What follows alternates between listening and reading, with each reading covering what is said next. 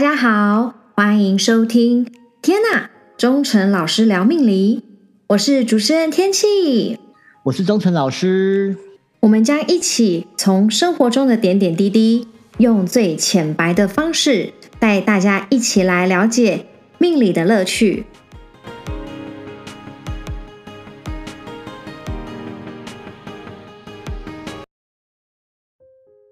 哎，我们上周有讲到如何挑选好房子，天气你还记得吗？哎，我当然记得啊！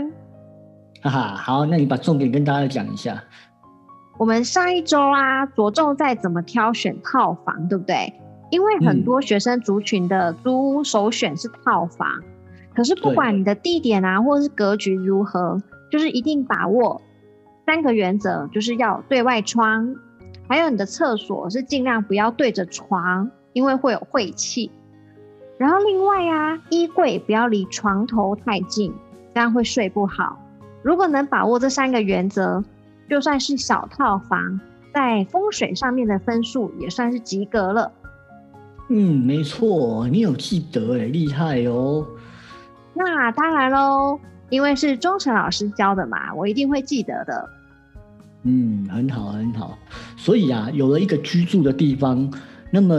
要如何让自己的运气提升是非常重要的。我先跟大家分享一个住套房或小房间非常重要的秘诀，那就是床要靠墙。哦，你一定会说，老师这不是废话吗？床房间那么小，一定要靠墙的啊。事实上，要靠的是哪一面墙？你要睡左边还是右边呢？这是很重要的。所以啊，如果我们想要贵人，要与人和谐相处，做事情要顺利的话，那么最好你睡觉的左边要有一道墙，这是在小房间里面最好的设计。哎，老师，那为什么不能靠右边的墙呢？或是说，如果可以都不靠墙的话，这样可以算是左右逢源吗？可以，如果靠右边的墙的话，表示心情会比较浮躁，不容易睡好，常常会不自觉的得罪人。再加上，因为你是小房间，你能够靠的墙就是那些而已。你不是靠左就是靠右，那我们选就一定是选靠左最好。再来，你要说左右逢源，你的我们现在讲的是小房间，你小房间还做一个左右逢源，你这个房间还能用吗？你自己想看看。虽然很黑，但是就把握左右边都有一点小走道这样子。OK，好，如果你这样子讲的话，嗯，我这样子反而会让自己心情更不好，因为你为了要做一个左右逢源，然后把自己房间弄得不知道该怎么走。因为你看到，如果你是小房间，你一张床。我不知道房东会给单人床还是双人床。总而言之，你的床只要卡在中间，你的两边就算有走道，也是都是很小很小很小的。是。那你这样子心情上来讲，或摆设上面讲一讲，就是会摆一堆杂物啦，或是不好摆。所以，如果我今天有一天，不是说今天好了，就有一天，我如果可以去住豪宅的话，我真的住到超大的房间的话，那我还是可以把床摆在中间喽。当然可以啊。那就是否大豪宅，可是我们今天是小套房的话，那就是最好可以靠一个墙，那就是最好是左边，对不对？对，因为我们今天设定的是刚出社会的新鲜人，或是你要临时要找一个住的地方的人。嗯，那所以如果我们睡觉靠左边的墙的话，是因为可以比较容易遇到贵人吗？当然不是啦，因为我讲的是小房间或不得已只能租套房的情况下，最简单的风水就是这样摆，那会比较容易有贵人，没有错。但是因为你的房间小，本来本来格局就限制了，啊，你还有外局还没有看呢，外面的情况是怎么样还没有看，而且啊，不能违反上周说的那三点。哦，原来是这样。那哎，老师，因为你上周说要教我们做奇门。遁甲的布局嘛，那你刚刚说的睡觉要靠左边的墙，这种算是奇门布局的一种吗？不是哎，这是风水的布局，让大家知道说如何在有限的资源里也能调好风水。那么我们现在就来讲，当你租到套房时，要如何利用奇门布局。首先，一定要罗盘或指南针，然后要会量小房间的方位。那我提供四个布局的方位，因为套房就是那么小，不可能面面俱到，所以只要四个选一个去布就可以了。哎，老师，我跟你确定一下哦，你的意思是说，如果说我量出来的方位啊，那个方位刚好是厕所的话，那那里我就不要摆东西，就我可能就选另一个方式，对不对？对，没错。太好了，那请老师就开始告诉我们吧。对，这很重要哦。好，在房间的西北方，我们可以放一个聚宝盆，然后呢，这个聚宝盆可以放硬币。那这个硬币是只能进不能出哦。可是当你累积到一定的时间的时候，还是要出啦。就是当你累积到满的时候，你可以把那一盆拿掉，再换下一盆。好，记得哦，西北方。我有问题。西北方放聚宝盆，然后放硬币，对不对？这硬币有颜色的限制吗？譬如说，像十元是银色的，然后五十元是金色的，两个都用放最好，就是金银财宝都进来的意思，对不对？没错哦，你很聪明，对。哦耶，好。对，好。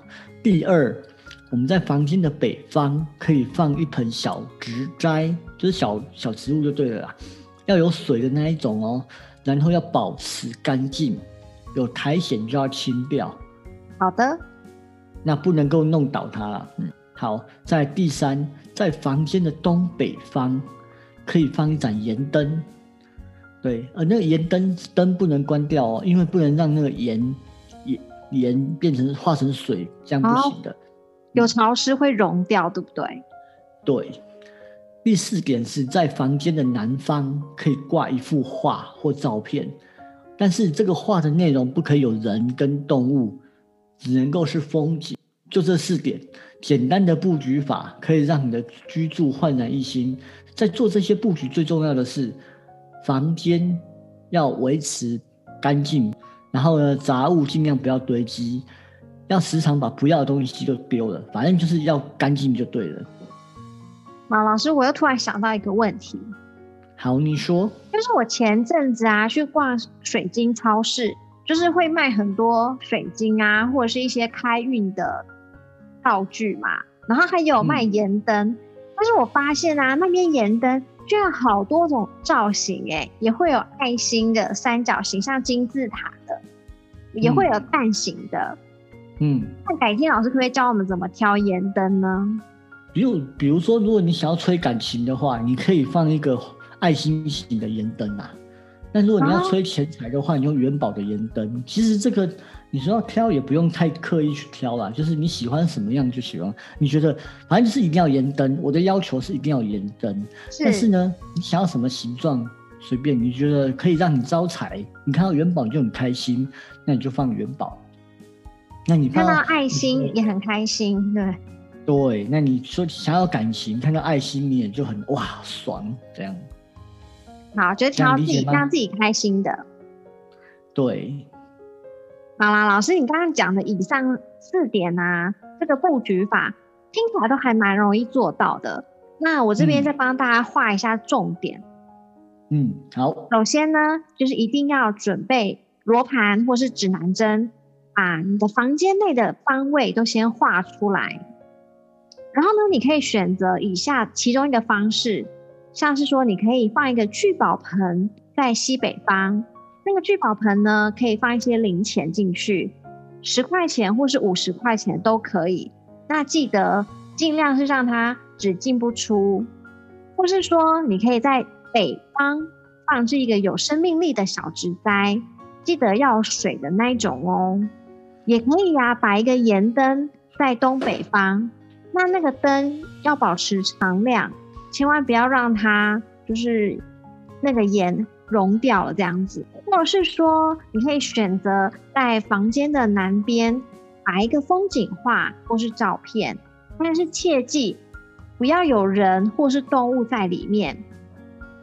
最后啊，就是不管你是住在大豪宅或是小套房，记得都一定要保持干净整洁，否则你只会堆积晦气在家中。没错，你讲的都对。以上就是本周要给大家怎么利用简单的奇门遁甲布局来布置你的小套房，然后你就可以提升你的运势，迎来贵人帮忙，也可以让你睡得安稳，头脑清晰的应付日常生活中的各种挑战。下周老周晨老师，我们可以来讲眼睛，因为呢，我觉得眼睛啊可以认识很多人。你见你见一个人的第一眼。你就看他的眼睛，有时候你就可以分辨出他是好人是坏人，对不对？所以我觉得在眼睛上面好像有蛮多面相，可以请钟诚老师来告诉我们的。OK，好啊，那我们下周就来讲眼睛。好，今天非常谢谢钟诚老师，谢谢大家。如果有任何的意见或想法，欢迎留言或写信给我们哦。如果大家对命理有任何疑难杂症，也非常欢迎来信哦。另外，请记得帮我们在 Apple p o c k e t 上面按五颗星的评价，以及分享给你所有的亲朋好友哟。